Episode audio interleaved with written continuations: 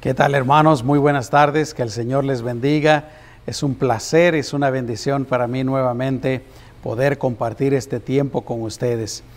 Y hoy quiero compartirles algo que el Señor puso en mi corazón, tal vez hace unos cinco días más o menos, eh, Él puso en mi corazón que les hablara acerca de este tema. Y es eh, el tema pues de que nos hagamos tesoros en el cielo. Por eso yo titulé la lección de hoy Haciendo tesoros en el cielo. Y el Señor pues me decía, háblales a la iglesia, recuérdale a la iglesia de que hay algo bien importante que todos pueden hacer, que todos deben de hacer, y es hacerse tesoros en el cielo.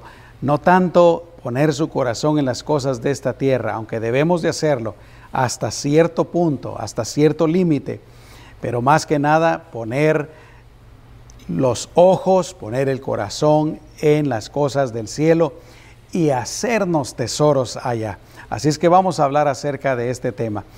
Claro, yo lo he basado en lo que nos eh, dijo nuestro Señor Jesucristo en el Evangelio según Mateo, capítulo 6, versículos 19 al 21 en donde dice, no acumulen para ustedes tesoros en la tierra, donde la polilla y el óxido corrompen, y donde los ladrones se meten y roban.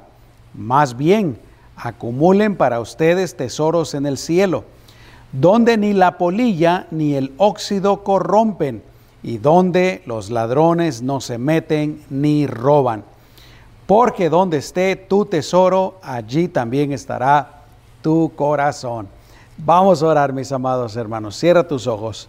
Señor Jesús, una vez más nos hemos reunido en tu nombre para escuchar lo que tú tienes que decirnos, Señor. Lo que tú tienes que decirnos por medio de tu palabra. Yo sé, Señor, que la gran mayoría de los que me están viendo y me están escuchando han leído este pasaje, saben de qué se trata pero es posible que también haya alguna persona que nunca lo ha escuchado o tal vez yo lo voy a tratar desde algún punto de vista que sea nuevo para ellos, Señor. Pero yo te pido que tu palabra, esta lección, nos hable a todos, nos bendiga a todos, Señor, y que la podamos poner en práctica para nuestras vidas, para nuestra familia, para tu reino, Señor, y para honrarte a ti también. En tu nombre precioso hacemos esta oración. Gracias Jesús. Amén y amén. Aleluya. Bueno, yo quisiera empezar diciendo de que definitivamente todos sabemos que es bueno ahorrar para una posible necesidad futura. Todos sabemos que es bueno estar preparados financieramente para cualquier eventualidad. Pero qué hermoso también saber de que podemos hacernos tesoros, podemos hacer eh, ahorros, si lo podemos llamar así, en el reino de los cielos, que nos estarán esperando cuando nosotros lleguemos ahí. Y de este pasaje yo quiero compartirles cinco lecciones. La primera lección, y bueno, déjenme decirles, son cinco lecciones muy obvias muy lógicas, muy sencillas. Y como decía en la oración, yo espero que sean de bendición para todos nosotros. Tal vez un recordatorio o tal vez un ánimo nuevo para hacer lo que el Señor nos invita a hacer aquí en este pasaje. Así es que la primera lección es que no debemos de acumular tesoros en la tierra. Les dije, era algo muy obvio, muy lógico, pero esa es la primera lección. No debemos de acumular tesoros en la tierra. Últimamente yo he estado usando mucho la, Reina, la versión Reina Valera actualizada 2015 y en esa versión es donde se usa esta palabra, acumular. Yo me puse a buscar en otras versiones cómo había sido traducida esa palabra. Y por ejemplo, en eh, la versión Reina Valera del 60, dice, no se hagan tesoros en, el mundo eh, o riquezas, ¿verdad?, en la tierra. Usa la palabra hacer. Y me llamaba mucho la atención porque obviamente ese verbo, por lo menos a mí y tal vez a algunos de ustedes también, nos da pues la idea de, de que nosotros podemos hacer, hacer, está en nosotros la habilidad de hacer esas riquezas, ya sea aquí en la tierra o en el cielo. Pero hay otras versiones que usan algunas palabras diferentes, por ejemplo, eh, y que son, diría yo, entre comillas, más sinónimo la, la, una con la otra, o sinónimos la una con la otra. Por ejemplo, la versión del 2015 habla de acumular. Otra versión utiliza la palabra almacenar. Y otra palabra utiliza la versión guardar. Y otra usa la, la palabra amontonar. Entonces, pues, se dan cuenta, acumular, almacenar, guardar, amontonar. Nos dan la idea de hacer riquezas, hacer tesoros y almacenarlos y guardarlos. y yo cuando estaba estudiando esta lección pensaba que verdaderamente hay algunas personas que no solamente les gusta hacer tesoros, hacer riquezas, pero a muchos les gusta amontonarlas, guardarlas. Siempre me recuerdo de un amigo que me contó esta historia. Una mujer en su familia, unas en aquel entonces eran tal vez unas tres generaciones antes de este mi amigo, eh, dice que cuando se murió encontraron algo interesante en su cama. Esta mujer tenía una de esas camas con la cabecera de, de tubos. Tal vez alguno de ustedes conoció estas camas o las vio en alguna parte o a lo mejor ustedes mismos las tuvieron. Pero estas camas, pues las cabeceras eran hechas de tubo un tubo más o menos grueso. Y dice que cuando murió esta mujer, la familia encontró ahí metido en el tubo un muchísimo dinero, muchos billetes. Y muchos de ellos, lamentablemente, las termitas ya se los habían comido. Pero, como les decía, pues, estas palabras me hacen pensar en ese tipo de personas que no solamente hacen riquezas, sino que las guardan. Usan parte de las riquezas, pero otra gran parte de las riquezas nunca lo usan.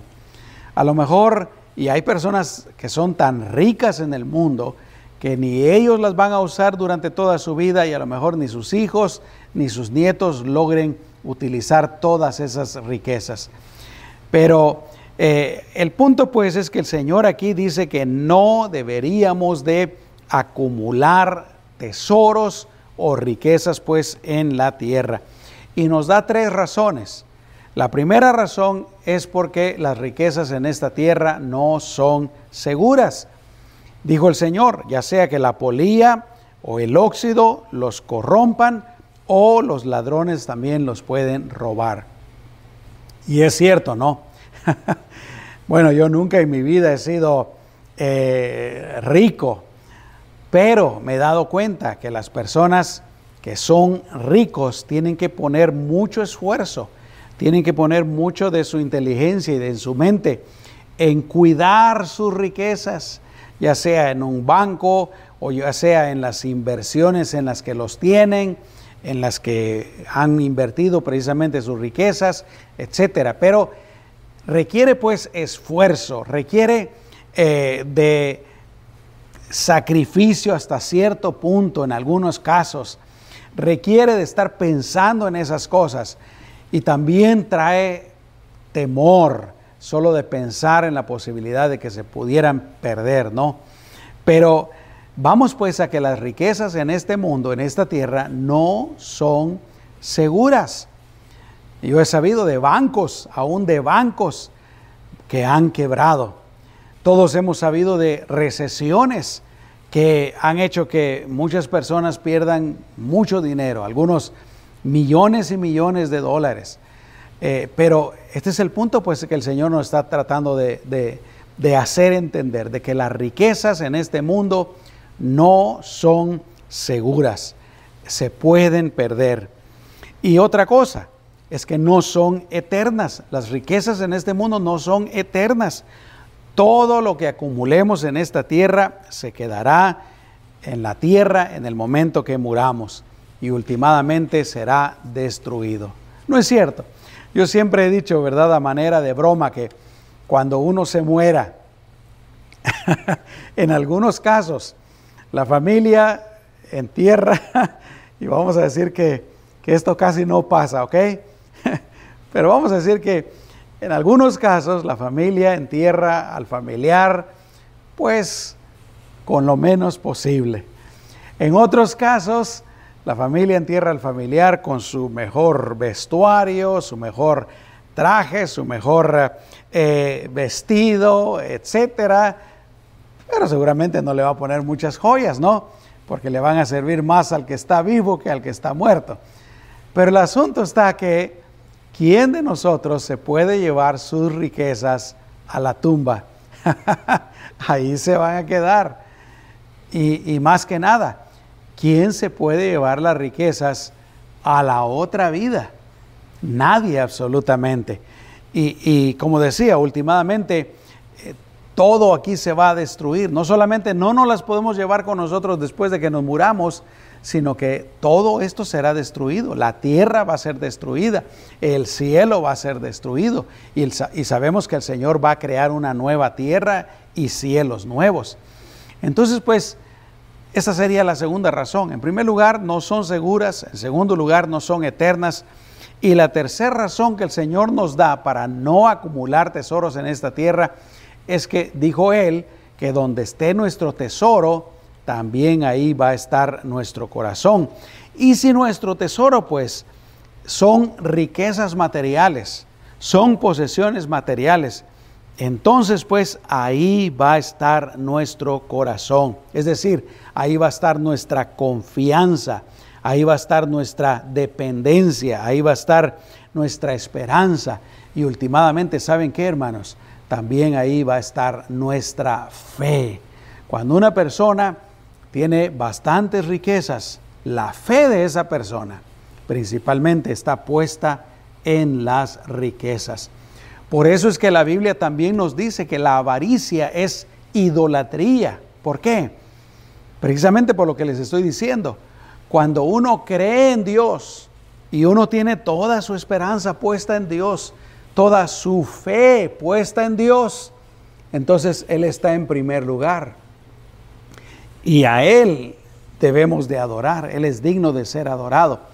Pero cuando una persona pone su confianza pues y su fe en las riquezas, de que las riquezas es la que son las que le proveen vida y le proveen para todas sus necesidades.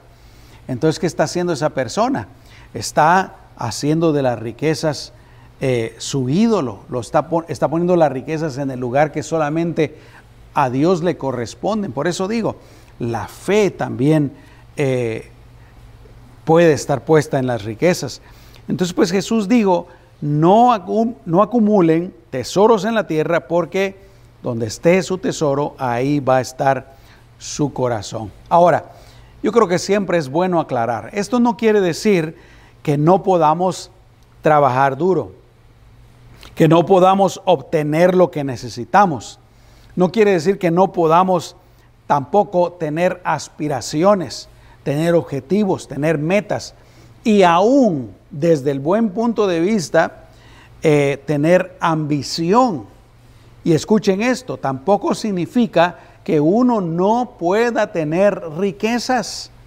En la palabra de Dios nosotros encontramos ejemplos de muchas personas que amaron a Dios, que temieron a Dios, que fueron fieles a Dios y que fueron sumamente ricos, empezando con Abraham. Eh, él es el padre de la fe, mas sin embargo fue sumamente rico. O sea, tampoco quiere decir eso. Pero lo que el Señor sí nos advierte, y este es el punto que Él está tratando de hacer, es que no debemos de enamorarnos de las riquezas. Como decía antes, no debemos de poner nuestra fe en las riquezas. No debemos de poner nuestra confianza, nuestra seguridad, nuestra esperanza en las riquezas. Usando la palabra del Señor, nuestro corazón en las riquezas. Porque todo eso solamente debe de estar puesto en nuestro Señor, en nuestro Salvador. Escuchen lo que dijo el apóstol Pablo, claro, inspirado por el Espíritu Santo. Esto lo dijo Dios. Porque el amor, el amor al dinero, dice, es raíz de todos los males. No el dinero. Algunas personas lo han dicho mal y dicen, el dinero es raíz de todos los males. No, el amor al dinero es raíz de todos los males. Y escucha lo que dice después, el cual, codiciando algunos, fueron descarriados de la fe. Y está hablando de personas que ya conocían a Dios, que estaban caminando por sus caminos, pero ¿qué pasó? Vino codicia, vino avaricia a su corazón. Y el resultado fue, dice aquí, que se desviaron de la fe, se torcieron de la fe. Y a causa de alejarse de Dios, ¿qué pasó? Se traspasaron a sí mismos con muchos dolores. Empezaron pues a tener problemas, empezaron a tener dificultades. Yo he sabido de personas que, bueno, llegan a tener dinero y ¿qué pasa? Lamentablemente destruyen su vida. Algunos eh, agarran vicios, alcoholismo o drogas. Otros eh, dejan a su pareja, al cónyuge, dejan a sus hijos. Otros se meten en problemas financieros tremendos, etcétera, ¿verdad? Por eso dice aquí, y se traspasaron a sí mismos con muchos dolores. Y no solo eso, pero ¿sabes qué? El Señor nos dice que las riquezas materiales no dan la felicidad verdadera. Siempre me ha gustado utilizar este pasaje, Lucas capítulo 12, versículo 15. Y aquí está hablando Jesús. Y les dijo, miren, guárdense de toda codicia, o sea, de la avaricia, porque la vida de uno no consiste en la abundancia de los bienes que posee. La Reina Valera del, del 1960 dice la vida del hombre. Aquí dice la vida de uno, pero viene siendo lo mismo. Me gusta más cuando dice la vida del hombre, porque está hablando de la humanidad completa. No consiste en la abundancia de los bienes que posee. ¿Qué quiere decir eso? Que el propósito, el sentido de la vida del ser humano no está en tener posesiones materiales. Y se han dado cuenta ustedes cómo hay gente que basa su personalidad, basan lo que ellos son en lo que tienen. Ahora, por favor, no quiero ofender a nadie, no quiero insultar a nadie, pero a veces es así. Hay personas que, que solamente se dan a conocer, como dijera yo, dependen pues de, de, digamos, tener solo ropa de ciertas marcas y jamás se atreverían a ponerse otra ropa que no es de marca o que el populacho usaría porque pues eso los rebajaría. Pero realmente lo que ellos están haciendo es tratando de dar cierta imagen a los demás. Les importa mucho lo que los demás piensen. Eh, por eso digo, hay personas que su personalidad, su vida, su carácter depende de lo que ellos tienen. Eh, por ejemplo, no pueden tener ropa sencilla comprada en, cualquier tienda popular o el carro, ¿verdad? Tienen que andar en un carro de cierta marca, nuevo, etcétera, etcétera. Eh, bueno, yo creo que ya todos agarramos la idea, ¿no? Y Jesús está diciendo aquí, pues, que la vida del ser humano no consiste en la abundancia de los bienes que posee. ¿De dónde viene realmente la razón de ser del ser humano, hermanos? Déjenme decirles, viene principalmente de que uno se vuelva a conectar con Dios. ¿Por qué? Porque somos pecadores y estamos separados de la gloria de Dios. Entonces empieza cuando el hombre, por la fe en Jesucristo, se vuelve a conectar con su Creador. Recordemos, hermanos, que no somos de este mundo, que vamos solo de pasada, que nuestra vida realmente, dice la Biblia, está escondida en Dios. Nuestro futuro, nuestra ciudadanía está en el reino de los cielos. Entonces, el sentido pues de la vida del hombre empieza cuando el hombre se conecta con Dios y luego cuando empieza a vivir y a hacer su voluntad. Y en la Biblia hay muchas advertencias acerca de enamorarse de las riquezas. ¿Se recuerdan ustedes de aquel joven? Hace poco hablé acerca de él, que va con Jesús y le dice, Maestro bueno, ¿qué tengo que hacer para heredar la vida eterna? Y el Señor le dice, ¿verdad? Vende todo lo que tienes, etcétera. Y el joven pues se va triste porque, dice la Biblia, tenía muchas riquezas. Ahí vemos un ejemplo. Este joven, su vida y el sentido de su vida dependía de las riquezas. Y lamentablemente despreció a Dios, despreció la vida eterna, despreció a Jesús a cambio de las riquezas. Su corazón estaba en las riquezas, su amor era más grande por las riquezas. E inmediatamente después, ¿qué dijo Jesús? Mateo 19, 23 y 24. Entonces Jesús les dijo a sus discípulos, de cierto les digo que difícilmente entrará un rico en el reino de los cielos. No que no puedan entrar, y gracias a Dios, no que no vayan a entrar muchos. Yo creo que hay muchos que son ricos, que primero Dios han creído correctamente en nuestro Señor Jesucristo, su fe está bien cimentada en el Señor, su corazón está en el Señor y van a entrar en el reino de los cielos. Gracias a Dios por eso. Pero Jesús dijo que era difícil, difícilmente entrará un rico en el reino de los cielos. Otra vez les digo que le será más fácil a un camello pasar por el ojo de una aguja que a un rico entrar en el reino de Dios. ¿Por qué? Porque quitar ese amor, quitar el corazón, quitar la dependencia, la fe, la confianza, la mirada de las riquezas y dirigirla hacia Dios es algo que es difícil de hacer.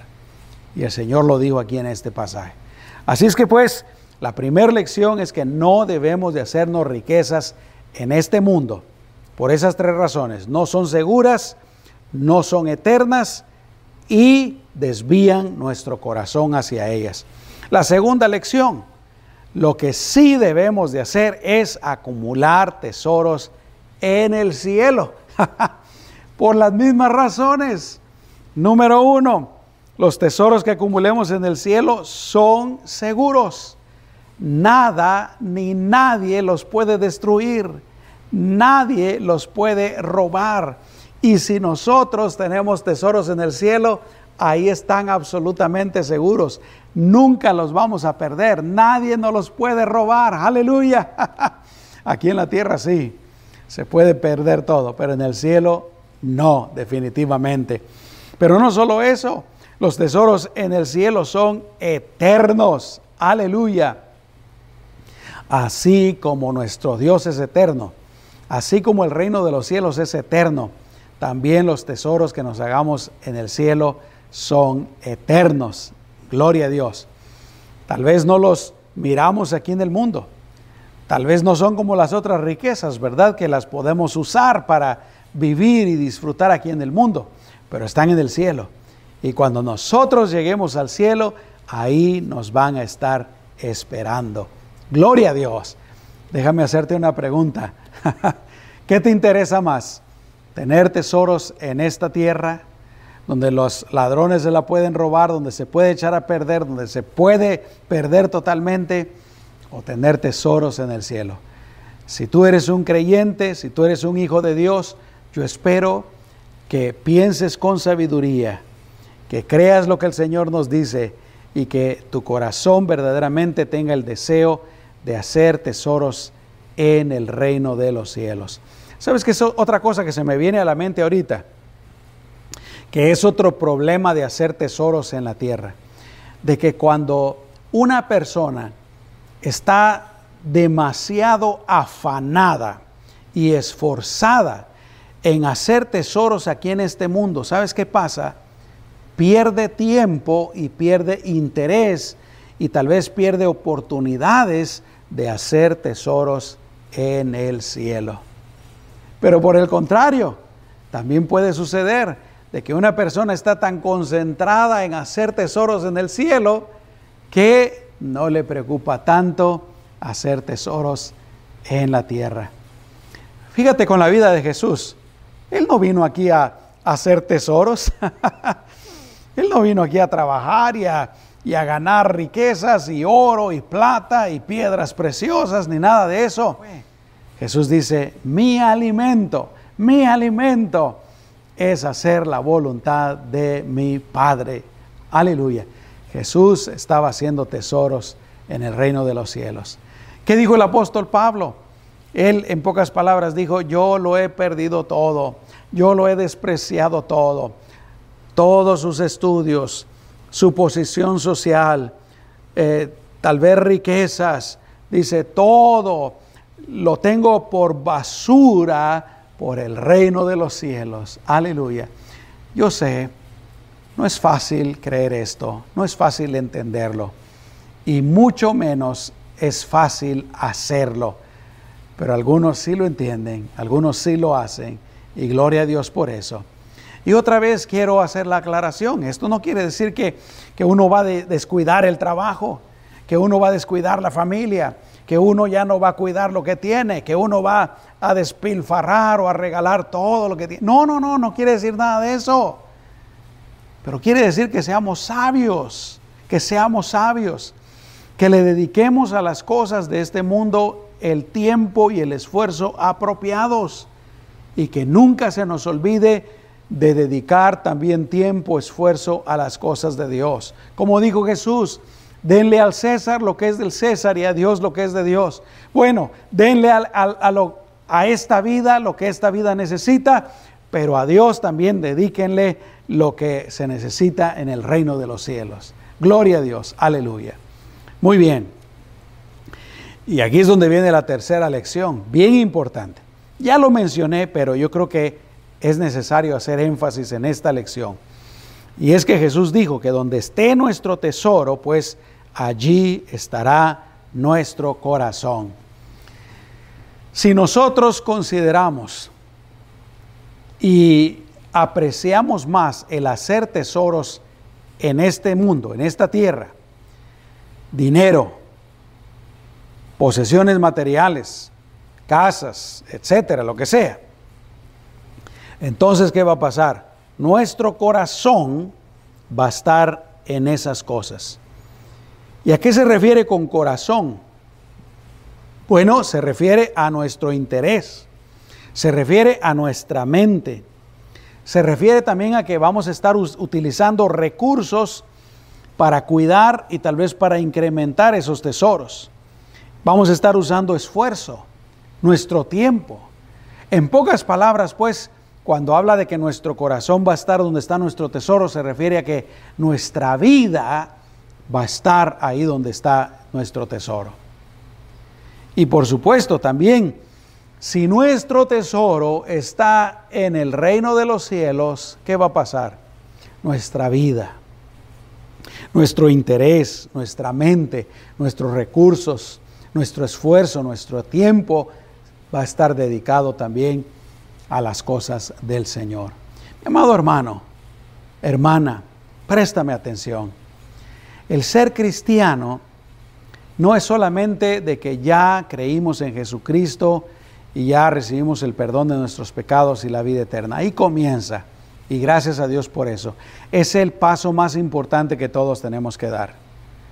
Pero el ser cristiano quiere decir que de ahí en adelante hay cosas en nuestra vida que tenemos que hacer. Algunas tenemos que dejar de hacer, pero hay cosas que tenemos que hacer y que nuestros intereses van a cambiar. Y lo que te estoy compartiendo hoy es una de esas cosas. Hacernos tesoros en el cielo. Amén. saber que hay cosas más importantes, más grandes, más valiosas, más maravillosas que cualquier cosa en este mundo. La cuarta lección que yo he tomado de estos, pasajes es que, eh, bueno, sería una pregunta. ¿Cómo hacemos para acumularnos tesoros en el cielo? Ya sabemos que no hay que acumular tesoros en la tierra, hay que acumular tesoros en el cielo, porque donde esté nuestro corazón, perdón, donde esté nuestro tesoro, ahí va a estar nuestro corazón. Entonces viene la pregunta, ¿cómo acumulamos tesoros en el cielo? Y yo tengo aquí eh, tres respuestas. Número uno, Primero hay que abrir una cuenta en el Banco Celestial. Aquí en el mundo no hay ni un solo banco, ni un banco, ni una institución financiera en donde tú puedas llegar y depositar tu dinero si no has abierto una cuenta. No es cierto. Uno no puede ir a cualquier banco y entrar y decirle ahí a la persona que está atendiendo, aquí traigo eh, este dinero, por favor, guárdemelo. Te van a decir, bueno, y usted tiene una cuenta aquí. ¿Cuál es su nombre? ¿Cuál es su número de cuenta? ¿Cuándo la abrió? Hay que abrir una cuenta. ¿Y cómo abrimos una cuenta en el reino de los cielos? Bueno, esa la abrimos en el momento que creemos en Jesucristo como nuestro Salvador y en el momento que lo hacemos el Señor de nuestras vidas. Así es que si tú ya creíste en Jesús, tú ya tienes una cuenta. Pero si tú todavía no has creído en Jesucristo, todavía no le has entregado tu vida, no lo has recibido como tu Señor y Salvador, entonces necesitas hacer eso primero, abrir una cuenta en el reino de los cielos. De lo contrario, no vas a poder hacer depósitos allá en el reino de los cielos. Eso sería lo primero. En segundo lugar, obviamente hay que hacer depósitos, ¿no es cierto?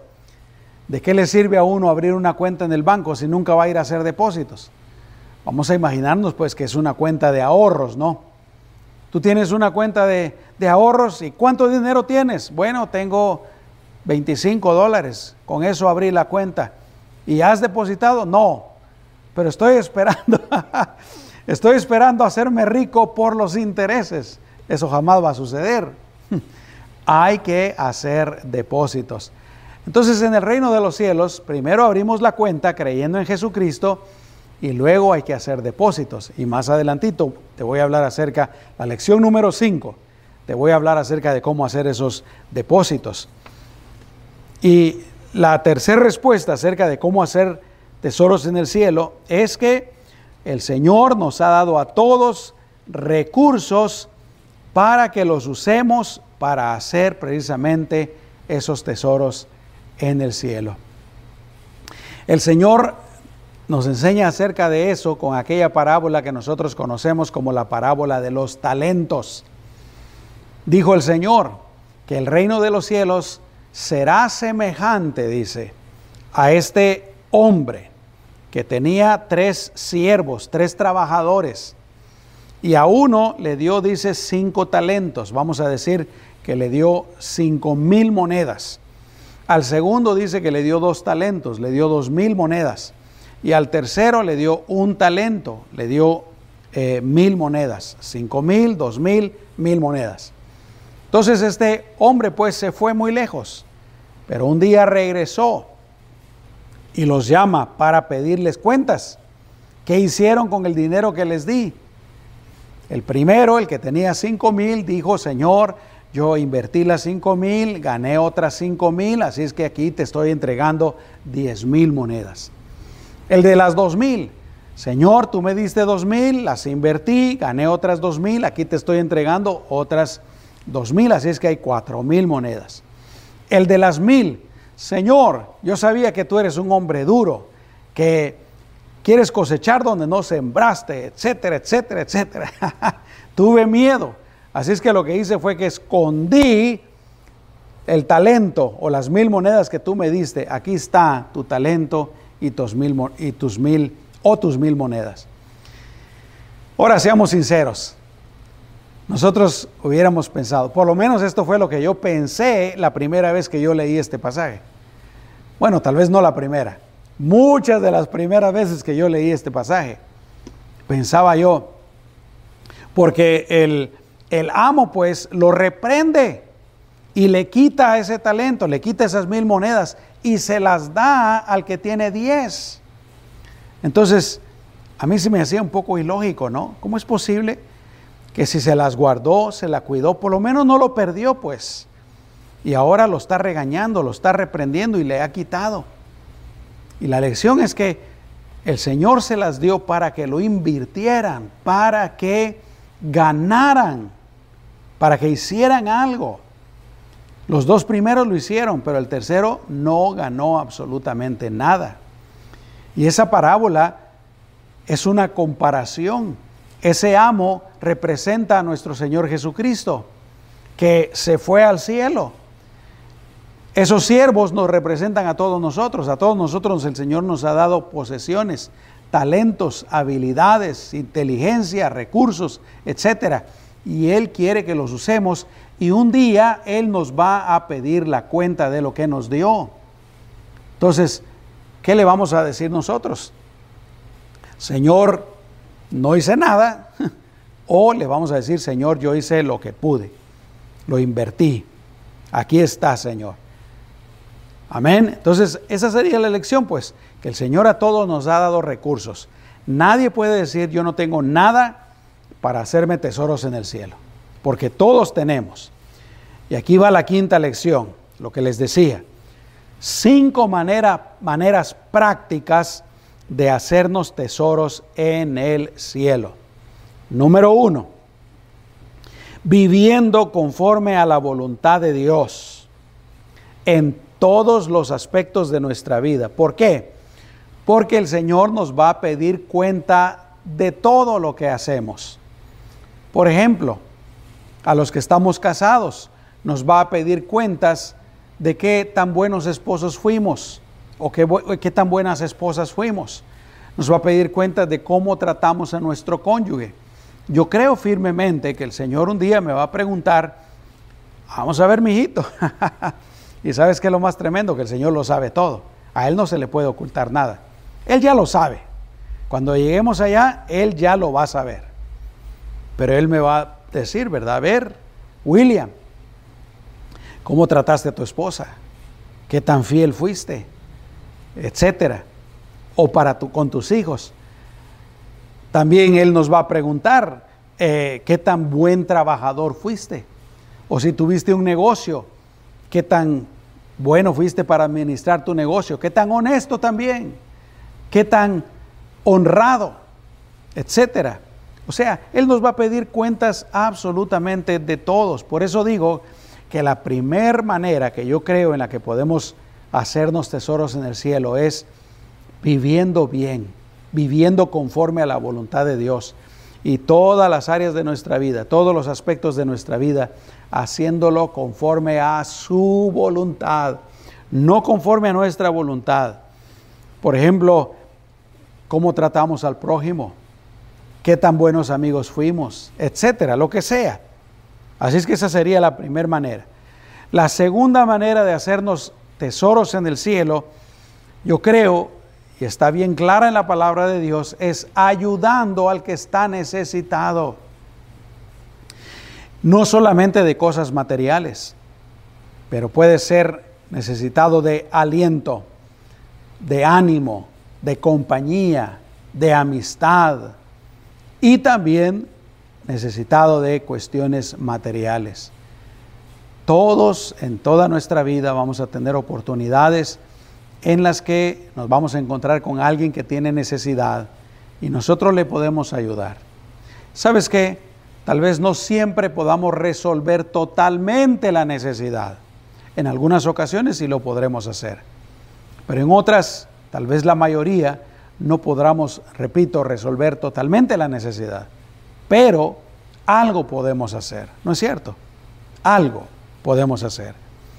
Entonces, la segunda manera pues de hacernos tesoros en el cielo es ayudando al necesitado.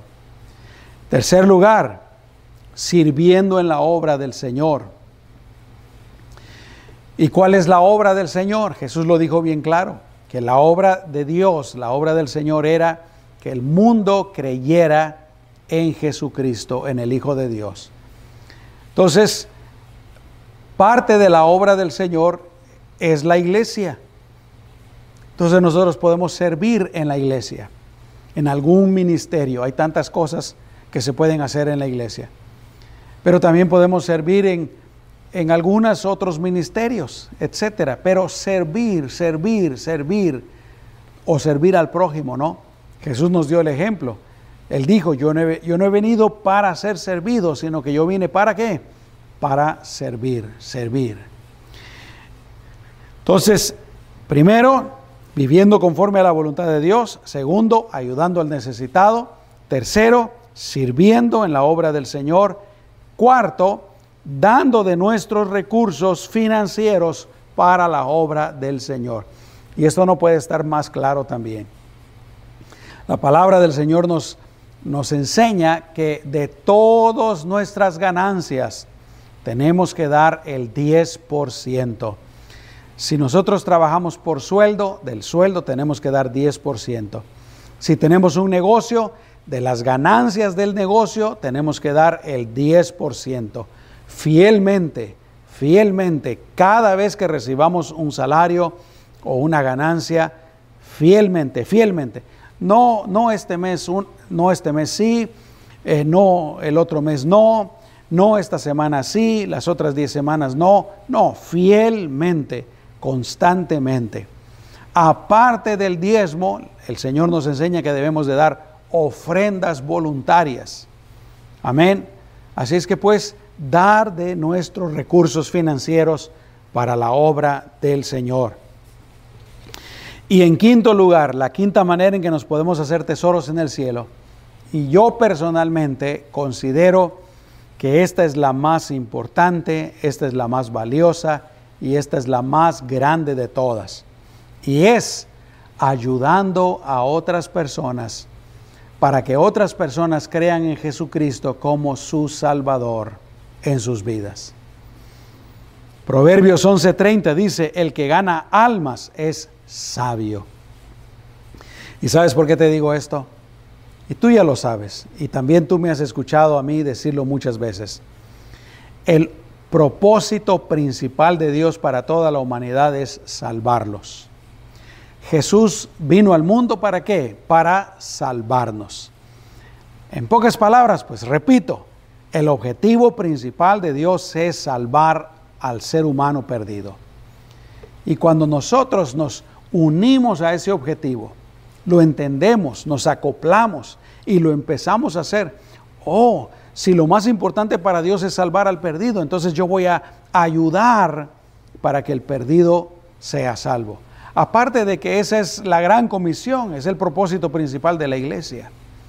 Yo creo que esa, esa es la manera más grande, más gloriosa, más poderosa, más fuerte, más importante en la que nos podemos hacer tesoros en el cielo. Pero no quiere decir que las otras no sean importantes. Realmente debemos de hacer las cinco, no solo una, no solo dos, sino que las cinco. Y te las quiero repetir una vez más. Número uno, viviendo conforme a la voluntad de Dios en cada aspecto de nuestra vida. Número dos, ayudando al necesitado. Número tres, sirviendo en la obra del Señor. Número cuatro, dando de nuestros recursos financieros para la obra del Señor. Y número cinco, ayudando a que otras personas crean en Jesucristo como su Salvador personal. Y si hacemos esas cinco, cinco, cosas, si nos esforzamos en hacer esas cinco cosas, si dedicamos tiempo, sabiduría, inteligencia, esfuerzo en esas cinco cosas, entonces pues estaremos haciendo tesoros en el reino de los cielos. ¿Cuántos pueden decir amén? Una vez más quiero preguntarte, ¿qué es lo más importante para ti? ¿Hacer tesoros en el mundo o hacer tesoros en el cielo? Y sabes qué? Hay personas que no están haciendo tesoros en ninguna parte, ni en el mundo ni en el cielo. Y qué triste, ¿no? Eso es todavía peor. Pero si tú no eres bueno para hacer tesoros en el mundo, ¿por qué no te esfuerzas y empiezas a hacer tesoros en el cielo? Amén. ¿Y sabes qué es lo más hermoso de todo? Que el Señor nos pide que hagamos lo que no podemos. El Señor nos pide que demos lo que no tenemos. El Señor lo que quiere es que tengamos la disposición, que demos de nosotros mismos lo mejor que podamos y que seamos constantes. ¿Y por qué lo digo? Porque hay personas también que, que lo hacen por un tiempo, lo hacen por algunos años, pero luego lo dejan de hacer. No, yo creo que el Señor espera que lo hagamos toda nuestra vida y que lo sigamos haciendo y que lo sigamos haciendo y que lo sigamos haciendo hasta que nos muramos o hasta que definitivamente ya no tengamos fuerzas. Nunca se me va a olvidar. En una ocasión que yo andaba caminando por la calle y una ancianita, yo calculo que esta ancianita tal vez tendría entre 85 y 90 años, pequeñita, encorvada, pelo bien blanco, y se notaba que no tenía muchos recursos financieros. Pero ahí estaba esta mujer con unos tratados y a cada persona que pasaba le daba un tratado. Yo pasé por ahí y esta ancianita me dio un tratado a mí. Nunca se me ha olvidado. Así como al Señor nunca se le olvidó esa mujer que llevó las dos moneditas al templo. El Señor no pasa por alto lo que nosotros hagamos por Él. Así es que esforcémonos por hacer esos tesoros en el reino de los cielos. Dicen amén. El apóstol Pablo dijo, pongan la mira en las cosas de arriba y no en las de la tierra. Pongan la, la mira en las cosas de arriba, no en las de la tierra. Quiero hacer tres oraciones. La primera oración es, por si acaso tú me estás viendo o me estás escuchando y tal vez tú hoy puedas reconocer de que lo cierto es que te has estado esforzando más por hacer tesoros en la tierra, que tu corazón está más en los asuntos de la tierra que en los asuntos de Dios. Pero sabes que hoy lo puedes cambiar. Y de hoy en adelante tu mirada, tu corazón puede estar más en las cosas del Señor que en las cosas de este mundo. Recuerda, todo esto se va a pasar, todo esto es temporal, no lo podemos llevar con nosotros, va a ser destruido. Pongamos nuestra mirada en las cosas del Señor. Amén. ¿Te gustaría hacerlo? Y para todos los demás, yo creo que esta oración es para todos también. Todos podemos decirle al Señor, Señor, yo quiero esforzarme más por hacerme tesoros en el cielo. De todos modos, ¿quiénes son los que van a ganar? Somos nosotros esos tesoros nos van a estar esperando allá en el reino de los cielos. Amén. Así es que vamos a hacer una oración. Y en esta oración, primero, si hay alguien que se ha estado dedicando más a las cosas de este mundo, a los tesoros de este mundo, y quisiera tomar la decisión de cambiar eso y dedicarse y de esforzarse más a los tesoros del Señor, yo te invito para que hagas esta oración. Pero al final de la oración va a ser para todos, para que todos tomemos la decisión de seguir haciendo tesoros en el reino de los cielos. Amén. Vamos a orar. Si tú eres esa persona cuyo corazón ha estado más en las cosas de este mundo, repite esta oración. Y dile al Señor, díselo al Señor, repite después de mí, dile, Señor Jesús, perdóname. Yo me arrepiento, Señor, porque mi mirada ha estado más en las cosas de esta vida, en las cosas de esta tierra. Y me he ocupado más en hacer tesoros en esta tierra y no en hacer tesoros en el cielo. Y te pido que me perdones. Perdóname porque me preocupa más la vida en esta tierra que la vida futura, la vida eterna. Pero eso va a cambiar, Señor.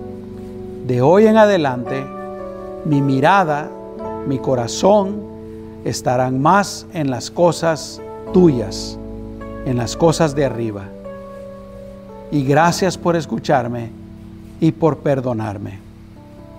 Ahora todos vamos a repetir esta oración y le decimos al Señor, Señor Jesús, ayúdanos a que nuestro tesoro esté realmente en tu reino, para que ahí también esté nuestro corazón. Y te damos gracias por habernos hablado de este tema en este momento. Gracias Señor. Amén y amén. Y bueno, yo te decía que lo primero que hay que hacer para empezar a hacer tesoros en el reino de los cielos es abrir una cuenta. Y que esa cuenta se abre cuando uno cree en Jesús como nuestro Señor y Salvador. ¿Ya creíste tú en Jesucristo? ¿Ya lo recibiste en tu corazón? ¿Estás viviendo para Él? Si no lo has hecho, pero quisieras hacerlo en este momento, te voy a ayudar. Te invito para que repitas esta siguiente oración. Ahí donde estás, cierra tus ojos y repite después de mí. Señor Jesús, en este momento te pido que me perdones de todos mis pecados y que me limpies, que me laves de toda maldad. Yo abro mi corazón y te invito a entrar en mi vida para que de hoy en adelante seas mi Salvador y seas mi Señor. Yo te recibo Jesús y de hoy en adelante voy a vivir para ti. Gracias Señor. Amén y amén. Y si tú lo hiciste con todo tu corazón, el Señor te perdona tus pecados y te hace su hijo a partir de este momento. Que Dios te bendiga. Amén.